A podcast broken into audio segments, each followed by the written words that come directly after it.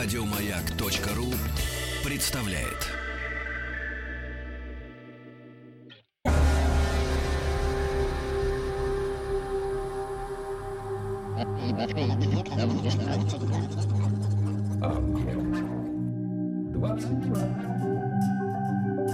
Объект 22. Литературный, литературный, Литературный Нобель. Нобель. Нобель. Ну, чистая правда, это «Объект-22», я Евгений Стаховский, и очередная серия нашего цикла, посвященного лауреатам Нобелевской премии по литературе. Мы добрались до 1912 года, соответственно, 13-й лауреат э, Нобелевской премии, не самое известное имя, как мне кажется, подзабытое, Уж не знаю, заслуженно ли, не заслуженно. Ну, в общем, будем в этом как-то а, разбираться. И здесь уже Дмитрий Иванов, кандидат филологических наук, старший научный сотрудник кафедры истории и зарубежной литературы филологического факультета МГУ имени Ломоносова. Дмитрий, здравствуйте и спасибо, что нашли на меня время. Здравствуйте. Да, спасибо за участие в этом нашем э, большом действительно большом. Этих лауреатов так много, все такие интересные э, в этом большом проекте. Ну что, Герхард Гауптман, Да. немецкий э, писатель конца 19-го, первой половины 20 века. Я вот в самом начале сказал, что, по моим ощущениям, подзабытый автор, но я могу ошибаться. Как по-вашему, мы достаточно хорошо его помним сегодня или... То есть это мои пробелы какие-то случающиеся? Или А. он действительно как-то вышел уже за рамки широко известных товарищей? Знаете, я боюсь, что это как раз автор своего времени. И хотя он действительно прожил очень долгую жизнь, м, 83 года? да, он родился в 1862, а скончался в 1946. Он пережил две войны и э, современниками приравнивался вот по долголетию, по творческой энергии, по ясности ума а не кому-нибудь, а к самому Гёте. Это для немецкого писателя очень почетно. Тем не менее, все-таки созданное им не всегда равноценно. И э, вот те произведения, которые создали ему славу, а это прежде всего пьесы, он прежде всего драматург, хотя он писал и романы, и рассказы, и баллады, а, и произведения др- других жанров.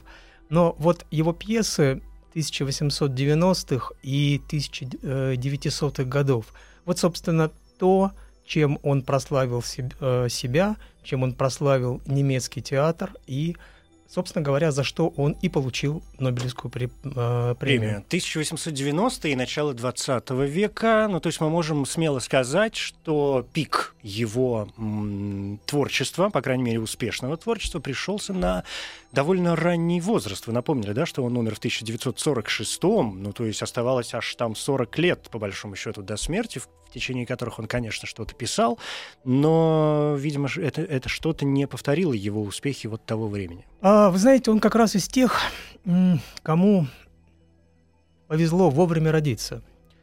А, вот не было бы его жизни такого успеха, если бы его молодость и его вот такие литературные искания, а он на самом деле э, долго не мог определиться, вот чем ему Чем за- заняться? заниматься в жизни, да. Так вот, если бы все это не пришлось на расцвет новой драмы, это особое явление в истории европейского театра. Все началось еще в в 60-е годы, и у основ этого явления стоит громадная, гигантская э, фигура. Это норвежский драматург Генрик Ипсон. Очень жалко, что Нобелевский э, комитет, имея в, в запасе там сколько, 4 и, или 5 лет, так и не отметил его заслуг. Хотя номинировал его, да. Да, хотя он был номинирован и во, во втором году, и в 1904, но вот не случилось. И, по сути, э, Гауптман стал первым вот таким драматургом вот этого направления. Вот он э, представитель всей новой драмы, который как бы принял на себя всю славу. Так вот, это все началось в 60-е годы с Ипсона, продолжилось а, французами и вот э, ближе к 90-м годам немцами. А уже в 90-е годы подключились русские э, драматурги и э, режиссеры. Э, ну, уже там где-то вот в начале 20 века и даже англичане, самый в каком-то смысле консервативный народ Европы тоже, тоже подключился к этому движению. А русских вы имеете в виду в первую очередь э, все-таки Чехова? Или... Ну да, нет, ну на самом деле новая драма это прежде всего явление, э, которое связано даже не столько с драматургами, сколько с выдающимися режиссерами. Режиссерами. То Если есть говорить о русский, да, это, это, конечно, Ста- Станиславский, это э, Немирович Данченко. И, собственно, у Гауптмана был такой же свой великий режиссер, который во многом сделал ему, ну, не побоюсь этого слова, э, литературную су- э, судьбу. Это Отто Брам. Отто Брам. Да, Немец основатель, тоже, да? ну, конечно, Мгм. немец. Естественно, это берлинец, эм, основатель м, вот такого особого театра, как бы мы бы, может быть, сегодня бы сказали театра-студии эм, под названием «Свободная сцена». Это один из многих коллективов э, независимых, которые возникали, ну, как бы сказать, на пустом месте, которые не были связаны с профессиональным театром, которые включали в себя любителей, как раз-таки стремившихся взломать устоявшиеся каноны. Вот свободная сцена в Берлине, свободный театр в Париже, МХТ в России. Вот, собственно, э, те, те э, ну, как бы сказать, наиболее передовые театры, которые несли вот этот новый посыл, дух нового, стремление к максимальной правде. Вот слово «правда» — это такой ключ к исканиям драматургов и режиссеров этого времени. Они ставили перед, перед собой сразу двойную задачу. Они, с одной стороны, хотели отказаться от условности в искусстве. То есть всякого рода театральщина, всякого рода э, салонная драма, всякого рода, ну, так, так сказать, клише. То э, есть отказ от театра в э, том представлении, каком он существовал до вот этой новой эпохи. да, да, то есть практически То есть отключение от э, сцены, а начало, вот то, о, о чем как раз говорил Станиславский, сопереживание, сочувствие Да, и да, проникновение в саму глубь Совершенно э, верно. действия. Совершенно верно. Ну, просто надо себе представлять, что э, вот европейский театр, он э, в XIX веке был э, очень мощно, очень сильно представлен в начале столетия, э, в том числе великими немцами. Э, э, Шиллер и Гёте, собственно, вот люди, которые привнесли в европейский театр энергию бури и натиска и оставили достаточное количество драм для того, чтобы, э, ну вот, вот романтический театр обрел себе какую-то почву, из которой он э, вырос. Собственно, Ипсон, о котором мы начали говорить, во, во- во многом в молодости отталкивался именно от этих корней. Но в середине века э, в массовой продукции были так называемые хорошо сделанные пьесы. Это салонная драма. Драма, которая обыгрывает разного рода анекдоты из жизни. Ну, как, скажем, «Стакан воды» Скриба или произведение там Александра Дюма-младшего. А, они развлекают зрителя, но они совершенно не обращаются ни к его интеллекту, ни к его, заметим, совести. И вот именно этот пробел хотели э, закрыть представители новой драмы. Помимо того, что они требовали правды э, в таком вот в э, эстетическом смысле слова, то есть жизнеподобие на сцене, они еще требовали правды в этическом смысле слова. Они хотели говорить на те темы, которых вот этот самый м, салонный э, буржуазный театр не затрагивал. То есть они обращались к разного рода темным сторонам жизни социума и э, вот вот готовы были выносить на сцену то, что эм, современники старательно прятали по углам. Вот знаменитая пьеса Ипсона м, так вот и называлась «Привидение», да, то есть всякого рода скелеты в шкафах, э, которые и Ипсон, и те, кто шел за ним, стремились вы- вытащить на свет. Это ведь было время, когда новые науки о человеке, психология, физиология, а, социология, а, вот э, выдали огромный объем информации, который позволил совершенно по-новому смотреть на человека, на его место в обществе, на его отношения с себе подобными. Ну и вообще это, это, отдель, это новая картина человека. Да, конечно, естественно. И м, вот это было им интересно. Они поняли, что человек э, отнюдь не так автономен, как, быть может, казалось раньше, а что он очень сильно зависим от э, и окружающих, и от своих собственных э, представлений о должном и недолжном, а как, от какого-то своего такого личного комфорта. И э, все это мешает ему быть самим собой. Вот, собственно говоря, ипсоновская тема — это как раз тема вот такого романтического призыва «стань тем, кто ты есть, стань тем, кем ты должен быть». И э, все его пьесы как раз и были направлены на то, что э, тот или иной его герой преодолевал в себе вот все то, что делает человека слабым, все то, что не позволяет ему в полный рост заявить о своих возможностях, о своих притязаниях. И вот этот э, порыв, он вот оказался очень ну, таким э, воздействующим, очень притягательным. И Гауптман, собственно, начал э, карьеру вот такого известного, широко известного драматурга, и вот только после того, как он познакомился с Ипсоном, как он познакомился с, с Толстым, э, и, и захотел идти по этому пути. Первая же его пьеса, которую он предложил от Абраму, вот как раз в год когда открылся этот самый театр э, «Свободная сцена». Это его знаменитая драма «Перед восходом солнца». Вот она сразу вывела на сцену, э, во-первых, ряд очень острых тем, э, там, скажем, эксплуатация рабочих, э, разрушение патриархальной деревни, э, алкоголизм, инцест, э, насилие во всех его видах, э, ну, так, так сказать, семейная. Такие социальные пороки. Да-да-да, вот именно, что именно то, И чем... вполне себе революционные темы. Конечно, конечно. И, и конечно, страшно скандальные, естественно. Вот. И эм, э, вот это как бы с одной стороны. С другой стороны, там э, есть герой, который притязает на то, чтобы быть передовым человеком, на то, чтобы открывать всем глаза на вот э, все недостойное, что окружает людей – на то, чтобы строить новую безупречную жизнь, вот как бы на основании э, нового научного знания. Но другое дело, что драматург себя с ним нисколько не ассоциирует и, в конце концов, этого героя развенчивает. Его пьеса — это действительно погружение во тьму. Э, ну, известно, что он ее написал под прямым влиянием пьесы Толстого «Власть тьмы».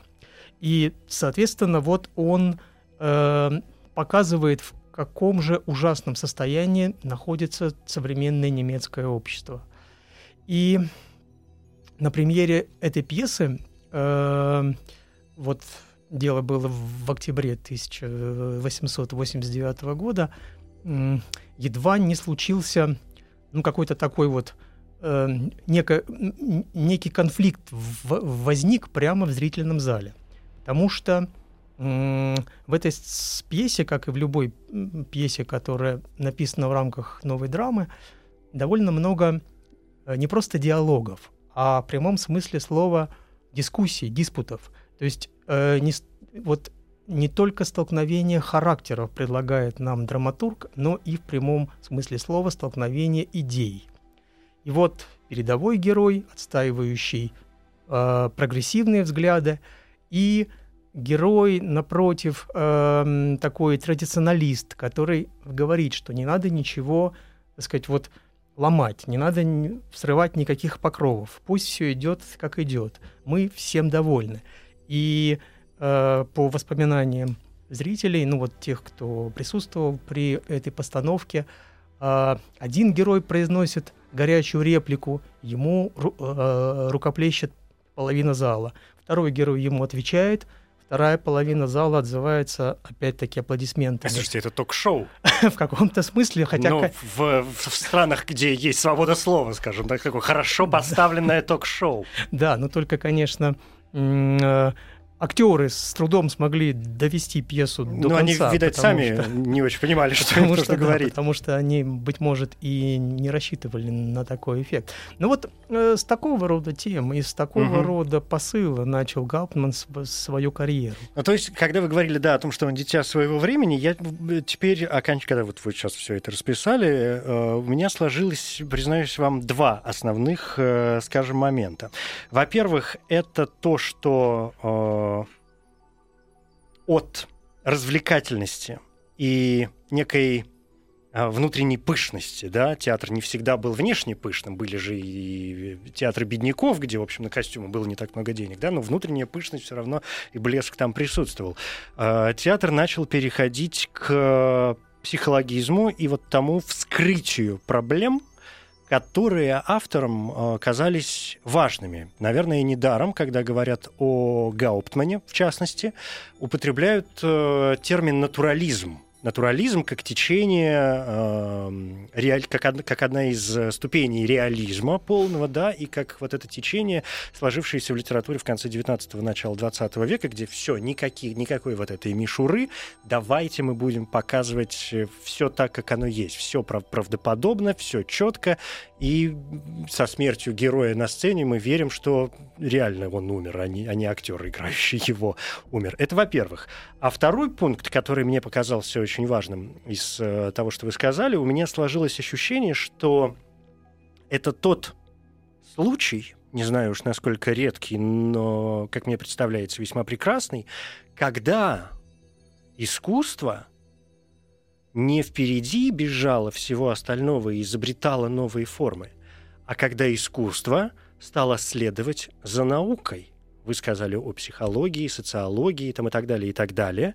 И действительно, идеи Фрейда, да, появи- появившиеся там в свое время. А, Киркегор, вот тебе, пожалуйста, сразу, да, идейность, вот эти зачатки экзистенциализма, то, что мы получим потом в 20 веке во всей своей многогранной красоте. То есть вот это все заставило авторов э, художественной литературы, да, назовем это так, общим словом, двигаться ровно в том же направлении. А, Вы знаете, так и не так.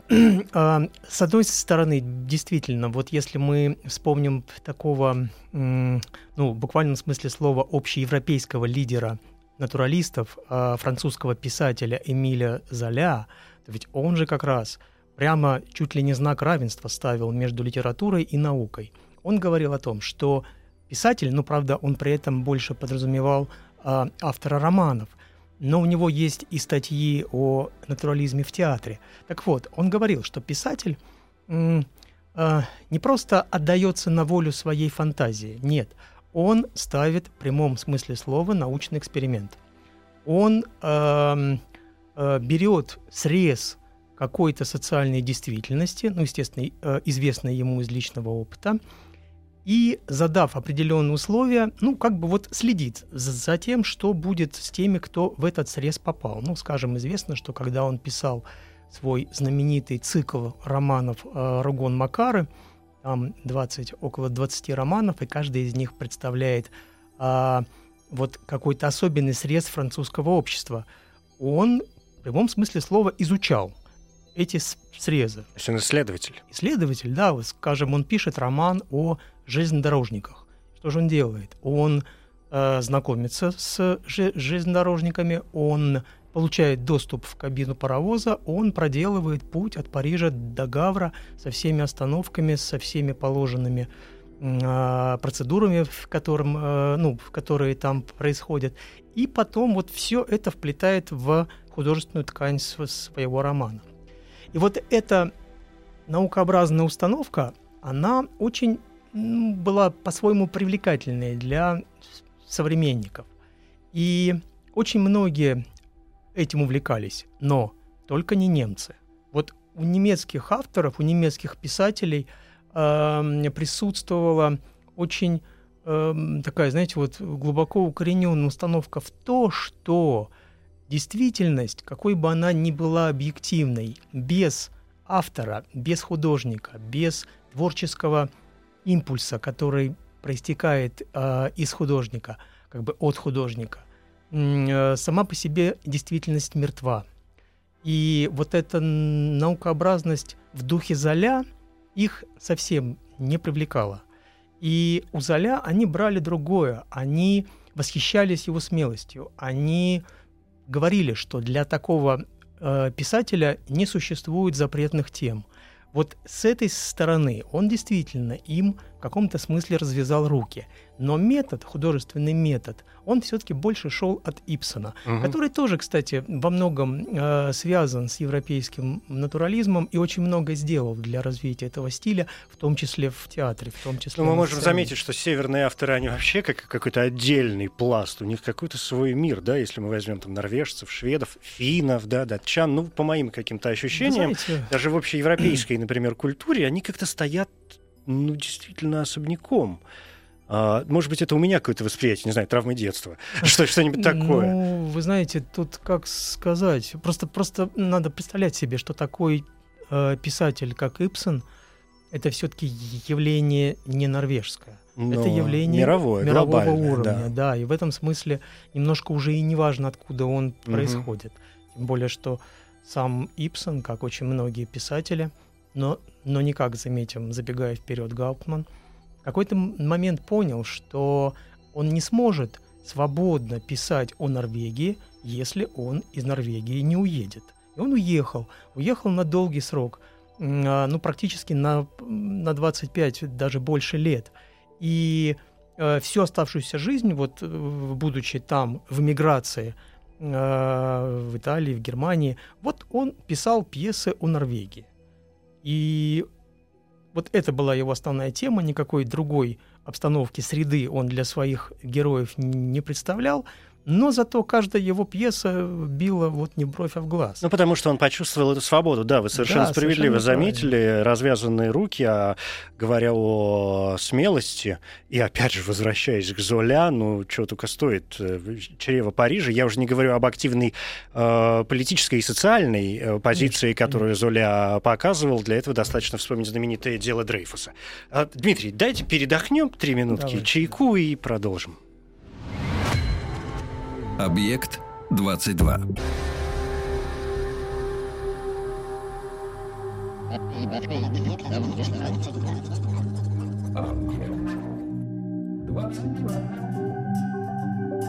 Объект 22.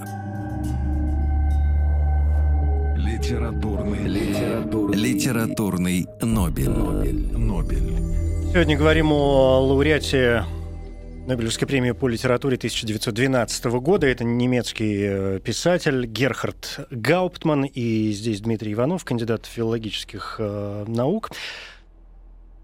Относительно Гауптмана, ну вот возвращаясь, да, к нему уже совершенно, мы так много поговорили о театре, и мне кажется, это понятно, все, что связано с театром, и, но мне важно кажется важным пояснить, почему Гаутман вдруг обратился к такому жанру, как э, пьесы, как драма, да, то есть в первую, наверное, очередь.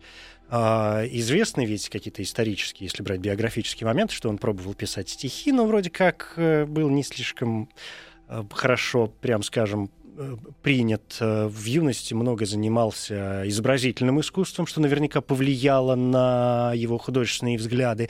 И вот здесь, может быть, один из ответов кроется. Ведь что такое театр? Театр, конечно, не столь синтетическое искусство, как, например, кинематограф, да, или как, или как опера. А, но, тем не менее, помимо текста, в нем присутствует э, какой-то и антураж, и декорации, и так далее. И вот эта художественность, помимо, скажем, психологичности, которая его интересовала, может быть, тоже сыграла какую-то роль, вполне бессознательно, в его театральных потугах, драматических э, потугах. Вы знаете, э, скорее так, его юношеские увлечения и скульптурой, и живописью – отозвались позже, когда он стал сочинять пьесы о художниках. Там «Потонувший колокол», «Михаил Крамер». Это вот все пьесы о профессиональных э, художниках. Но это понятно, он владеет материалом, Да. он понимает эти слова. Да, совершенно верно. Что же касается его собственного увлечения театром, то мне кажется, что все-таки оно было ну, таким, таким же случайным, как и все вот его э, ну, такие юношеские и вот поиски, которые он вел в молодые годы.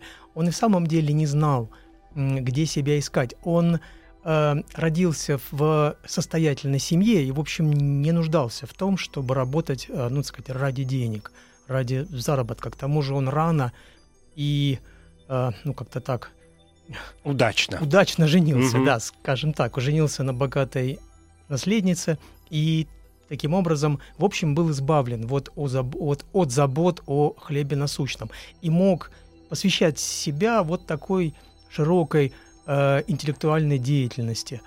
И думается, что все-таки он обратился к драме именно потому, что в 1888 году провел лето в Цюрихе у своего старшего брата. И вот там как раз познакомился с э, вот всеми этими передовыми идеями, о которых мы с вами говорили, а также стал читать вот крупных авторов э, Ипсона в первую очередь, Золя, Толстого, э, стал много общаться с людьми не своего круга, ну, так сказать, вот не с немецкими бюргерами, а с людьми широких взглядов, например, с э, иммигрантами из Польши и России, которые там обретались. Э, ну вот, в частности, в его э, очень знаменитой пьесе под названием «Одинокие» действует такая Анна Мар, э, э, русская мигрантка, как раз-таки студентка Цюрихского э, университета. И она как раз выведена как фигура, ну, как такая женщина эмансипированная, широких взглядов, глубокого ума.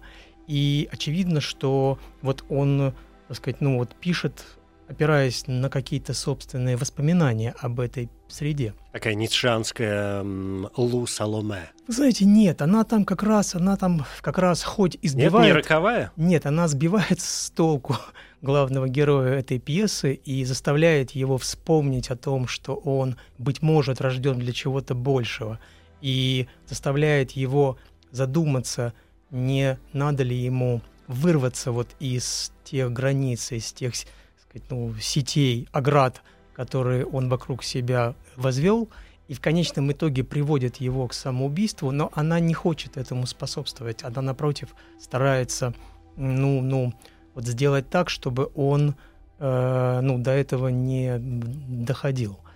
Но э, вот если мы вернемся к Гауптману, то э, он, он-то как раз просто поддался вот этому увлечению. И счастливая возможность. Он написал вот эту свою пьесу, отдал ее в журнал, журнал ее не принял, и вдруг он узнает, что вот есть такой Отто Брам, есть вот этот новый, вроде бы как свободный театр, который начал свою деятельность представления ипсоновских э, привидений. И Гауптман на удачу идет и предлагает свою пьесу. И все И получается. ее берут, и все получается, и бурный успех. И Гауптман вот начинает писать еще, Мгм. еще, еще. И очень скоро он становится своим человеком в театре Брама, знакомится вот с актерским миром. А, ну и вот в этом находит свое призвание, по крайней мере, до смерти Брама. Он умер в 1912 году. Вот эти два То есть десятилетия... в год получения Нобелевской премии Практически, Гауптману, да, практически, да. И все биографы отмечают, что как раз после этого, в конце 1900-х годов, ну, в общем-то, Гауптман испытывает такой, ну, по Кризис. сути, кризис, да. И он пытается, пытается вот как бы тоже вырваться, тоже придумать что-то еще. А, И там у него следует череда увлечений разными женщинами, он расходится со своей женой, а, несмотря на то, что у них было трое детей. Для того времени это очень сильный ход. И он э, уезжает. Вот я сказал, что он э, не уезжал. Это не так. Он уезжает э, в Грецию. Но ненадолго. Ну, да, ненадолго. Тем не менее, вот он э, пытается обратиться к такому, знаете, вот эм, э, такой вакхической античности. Вот пытается приобщиться вот к этому языческому духу э, дионисийства. Но это не скульптура ли опять на него повлияла? Быть может, а быть может, э, опять-таки, общее для того времени противопоставление христианства и дохристианской эпохи, которая под, э, где-то под влиянием Ницше, а где-то э, и как-то, ну, не знаю, под влиянием чуть ли не Шиллера и Гёте Стало началось, да, Мгм. на, на- началось про- противопоставление христианской религии как религии страдания вот э, такому античному язычеству, как бурному, Прекрасному а, культу, да. да, прекрасному Красоты, культу молодости жизни, и вот жизни, полноты да. жизни и так далее. Ну, так или иначе, вот результатом этой поездки и результатом вот этого поиска э, творческого обновления стала целая серия романов, которые Гауптман стал писать вот как раз на рубеже м, а, 900-х, 10-х годов, в 10-е годы. Ам, э, то есть какой-то импульс он, конечно, Ну там да, ну и переключился опять же, да, вы получил, сказали, да. что этот друг его умер, э, и он как-то отошел немножечко от театра. Здесь вот что мне кажется интересным. Когда вы говорили о том, что Гауптман э, погрузил себя в другую среду, и я сейчас даже не о Греции, а делая шаг назад, возвращаясь, но в частности вот к Тюриху, например, да, и вы сказали о том, что он э, изучал всякие разные вещи. Это известный факт, что, помимо всего прочего, Гауптман, э, вспоминая лето в Тюрихе, общался ведь с, э, с Агюстом Форелем, психиатром и невропатологом величиной нечеловеческой, то есть разума, но, ну, ну, не знаю, ну, не меньше, ну, если и меньше, то чуть-чуть меньше фрейдистского, может быть, да. Но, во всяком случае, это человек, чье именно всегда вс- вписано в научные какие-то моменты. И вместе, э, там, например, с Форелем он погружался, понятно, в миры человеч- человеческих мотивов, человеческого поведения. С другими какими-то людьми он погружался в миры, скажем, низших социальных слоев, да, лю- люди, которые могли э, рассказывать ему те или иные вещи. Это опять мы приходим к социологии, э, политических воззрениях, э, психологии и так далее, что позволяет нам, наверное, сделать предположение о том, что широта гауптмановских интересов, да, и посвящение себя литературе в данном случае, оно ведь не с неба спустилось, когда человек просто обнаружил себе литературный талант и что-то там пишет, пусть даже блестяще, но пустовато. А ему, оказывается, совершенно искренне казалось важным и, главное, интересным для самого себя погружаться во все вот эти неизведанные доселе миры для того, чтобы потом рассказать об этом людям. Ну, естественно, это же как раз открывало людям э, того поколения и вот такого рода интересов целый мир. Они совершенно по-новому начинали смотреть на человека, на его возможности и на, как бы сказать, ограничения, которые он несет сам в себе. Да, но вот здесь я об этом вспомнил, да, извините, что я Мгм. вас перебил. А, Я здесь хочу вернуться к самому началу нашего с вами разговора, когда вы сказали о том, что Гауптман человек своего времени. Что-то у меня в голове не очень вяжется а, вот эта фраза про человека своего времени и темы, которые Гауптман выбирал для своих пьес. Ведь разве литература или искусство вообще во всех своих э, блестящих проявлениях и сегодня не направлено в ну пусть не в первую очередь, но как в одну из главнейших очередей на исследование мира человека, на исследование человеческого поведения, психики, эмоций, наших чувств, ощущений и как мы ведем себя в тех или иных ситуациях, на какие подлости мы способны и, и как мы умеем страдать, сказал я возвышенно. Ну, В конце ну, концов. вы знаете, конечно, а чем еще вообще Да. занимается Ну литература? вот. Но все-таки каждому времени доступен свой взгляд на человека, на его, как вы сказали, страдания. Мгм. А, вот о том, каким подлым может быть человек, Гауптман узнал только в конце жизни. Ну, После И он- Второй мировой войны. Да, ну... и- Или во время, точнее, во Второй время, мировой войны. скорее, да. да. У него, кстати, есть примечательная пьеса. А, вот если самая первая его пьеса называлась «Перед восходом солнца», то много лет спустя, в 1932 году, он написал пьесу перед заходом солнца. О, а это как раз время прихода нацистов уже, в Да, общем, ну, к вот э, серьезной власти. Это еще не, не собственно, 33-й год, Да. но уже Ну, уже все понятно. предчувствует, к чему идет дело, и он выводит м, своего героя э, Матиаса Клаузена, которого он, он такой вот э, человек гауптманского возраста, то есть там примерно 70 лет, заслуженный, почетный гражданин своего города. Его все уважают, его все любят, но его держат буквально в каких-то вот ежовых рукавицах. Всем хочется, чтобы он был самим собой, вот таким, к какому они привыкли.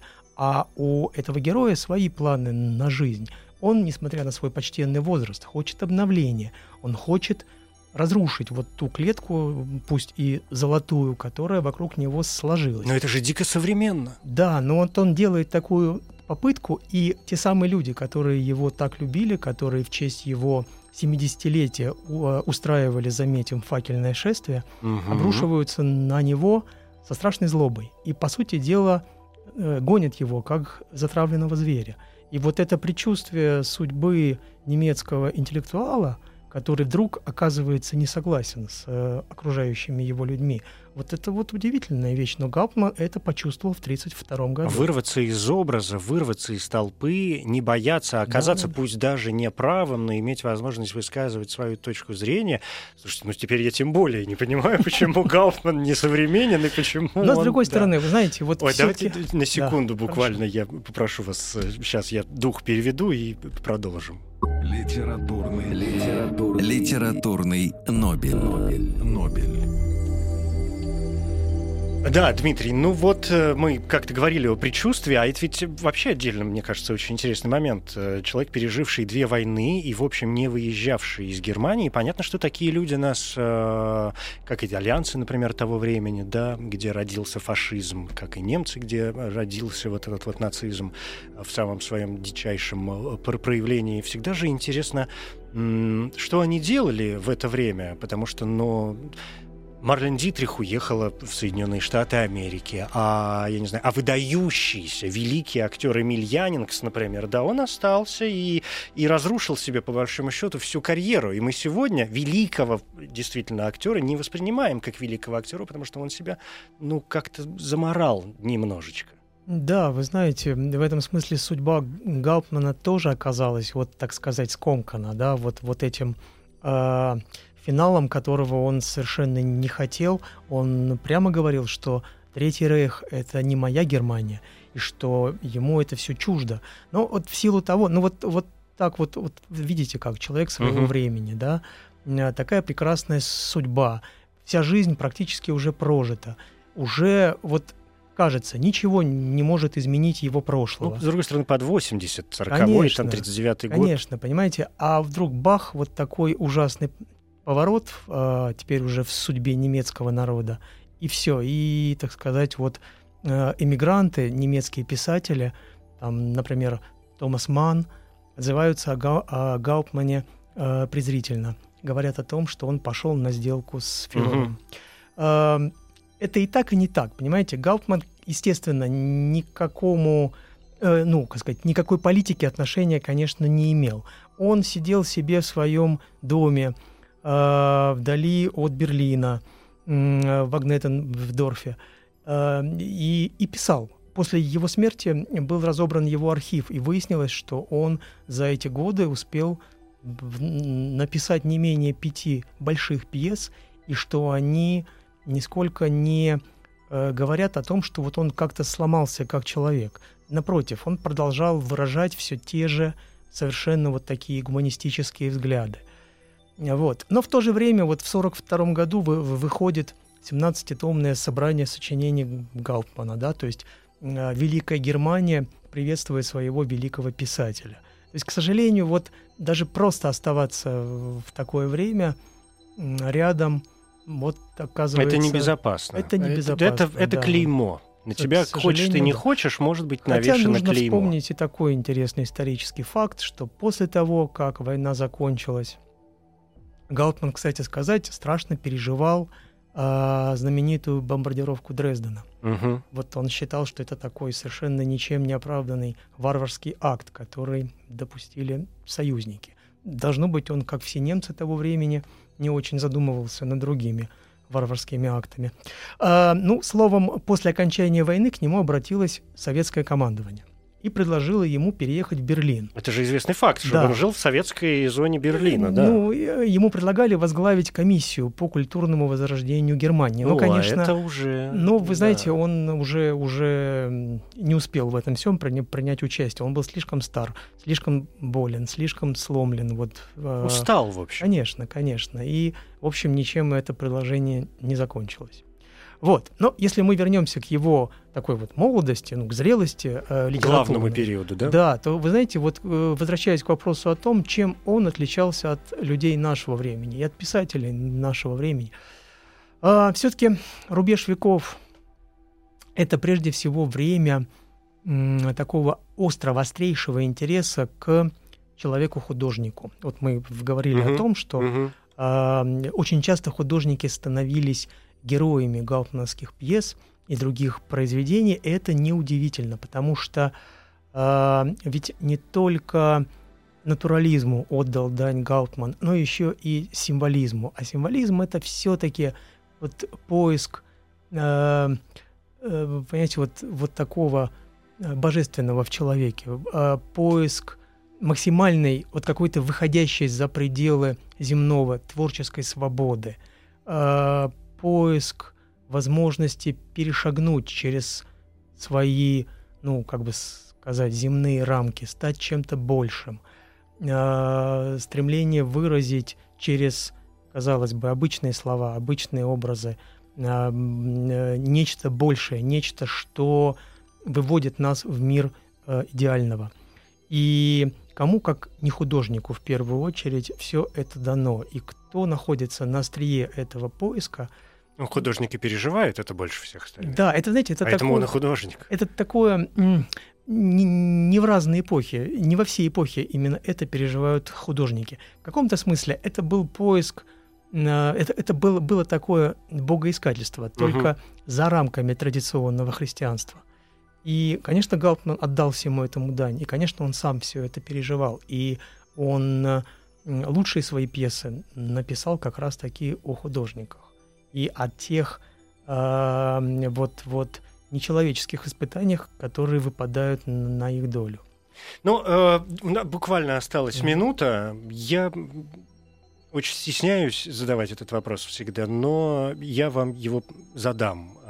Все-таки Гауптман сегодня, ну, даже если не в России, а в Германии популярен? Потому что я не знаю, честно говоря. Или где-то еще. Мне кажется, это настолько редкое имя. И сейчас у меня сложилось легкое ощущение, да, что вот это вот этот момент, когда он пережил две войны и 17-томное собрание сочинений в 42-м, что вот это легкое пятно, которое на нем осталось. Но с другой стороны, ну мало ли таких пятен. Ну возьмем Хайдегера. Сейчас он недавно эти вот тетради э, вскрыты все в шоке уже год, э, что с ними делать. А, Я не знаю, Караяна возьмем великого дирижера 20 века, если не величайшего. А, Ну, для некоторых так точно величайшего. Ну, тоже вот эти связи его с, э, в, в то время с э, известными товарищами широко обсуждались, но это не вывело его из числа величайших дирижеров. Да, нет, но я тоже думаю, что а, какая-то связь с политикой, тем более вот в случае Гауптмана, м, ну, такая вот да- довольно косвенная, не подкосила бы его ре- репутацию уж совсем, Мгм. совсем То окончательно. есть все-таки современность важна, да? Важна, конечно, Современность. современность. Понимаете, вот он все-таки, он человек, м, как сказать, вот лучших идеалов 19 века. Мгм. А 19 век прошел. Ну да, то есть И- требует особого, Да, и особого он отношения, особого как интереса. сказать, ну вот он кончился, ну где-то вот в про- про- промежутке между двумя э, мировыми войнами. Ну, конечно, мы имеем в виду 19 Ну, век. понятно. не- Но, тем не менее, остался не в... календарный, а да, так- а да. такой уже растяжен. Но, тем не менее, остался, вот, по крайней мере, в истории Нобелевской премии. Спасибо вам большое. Дмитрий Иванов, кандидат филологических наук, старший научный сотрудник кафедры истории и зарубежной литературы филологического факультета МГУ. Спасибо. Спасибо вам. Литературный, литературный, Литературный Нобель. Нобель. Коротко говоря, Герхард Аган Роберт Гауптман, германский драматург и новелист, один из самых важных представителей литературы натурализма года жизни 1862-1946. Наиболее известные труды «Драмы перед восходом солнца», «Одинокие», «Ткачи», Флориан Гайер, Роза Бернт, роман «Еретик из Суаны». Гауптман 13-й лауреат Нобелевской премии по литературе. Это 1912 год. Награду он получил с третьей попытки. До этого номинировался в 1902 и 1906 годах. Среди номинантов 2012 года были, в частности, Уильям Чепмен, Юхани Ахо, Андрей Бергсон, Анатоль Франц, Бернард Шоу и Генри Джеймс. Премия Герхарту Гауптману вручена с формулировкой в первую очередь в качестве признания его плодотворной, разнообразной и выдающейся деятельности в сфере драматического искусства.